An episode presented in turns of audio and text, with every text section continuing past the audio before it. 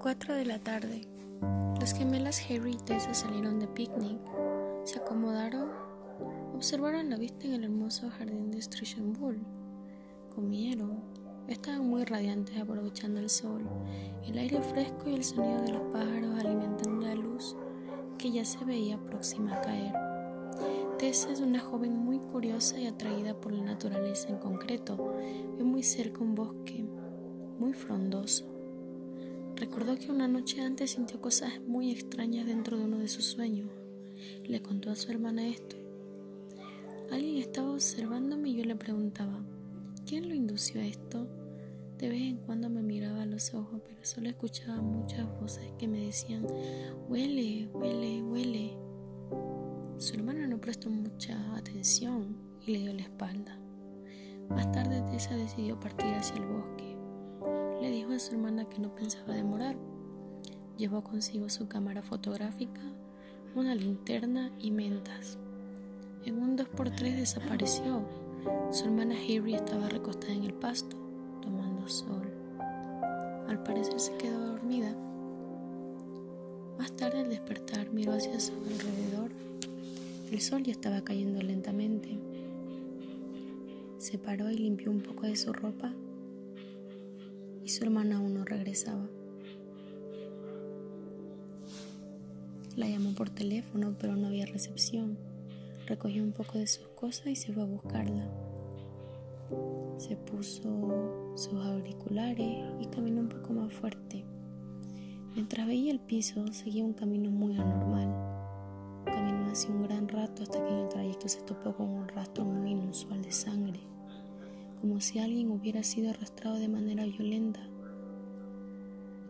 Lo siguió un poco más y vio a la distancia la sombra de un hombre muy grande colgando a otra persona. Sus ojos se abrieron de manera fenomenal al ver bien a la distancia el rostro de su hermana agonizando y señalándola por un ya vacío auxilio. Gritó tan fuerte que la persona que se encontraba manipulando el cuerpo de su hermana agarró una motosierra y fue tras ella. Al parecer era un hombre tras esos harapos. Harry vio un letrero que decía salida, pero otra clase de salida, un pase al infierno muy oscuro. Era una cueva con muchos pasadizos. El asesino alcanzó a lastimar una de sus piernas, pero ella alcanzó a voltear la motosierra, lo que en efecto dio un contraataque a su homicida en la pierna. Harry ya no contaba con la luz del día, ya había anochecido. Corrió lo más rápido que pudo y llegó a la punta de un vacío. Pero al fondo había un estanque. Aprovechó que no estaba tan cerca su asesino. La motosierra se escuchaba remotamente y se lanzó al estanque. Pasó mucho tiempo bajo el agua. Se escondió entre la maleza del agua para que su persecutor no la encuentre. Los minutos pasaban como horas y ya no sabía dónde ir. Pronto salió del agua y corrió, pero su asesino la atrapó.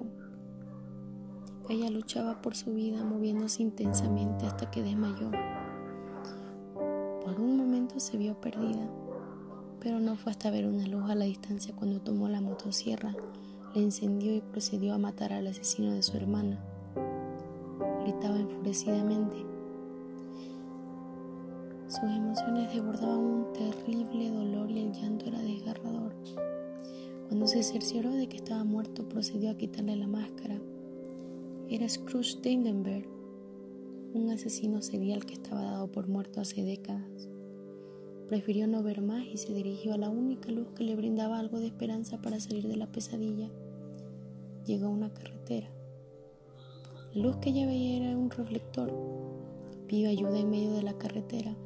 Su pierna estaba desangrándose. Un auto se acercaba y paró. Una señora la recogió. Harry lloraba mucho. Todos sus pensamientos estaban en su hermana. Solo pudo verla de lejos. Lo que Harry vivió fue el verdadero terror. Soportó las lágrimas del sufrimiento.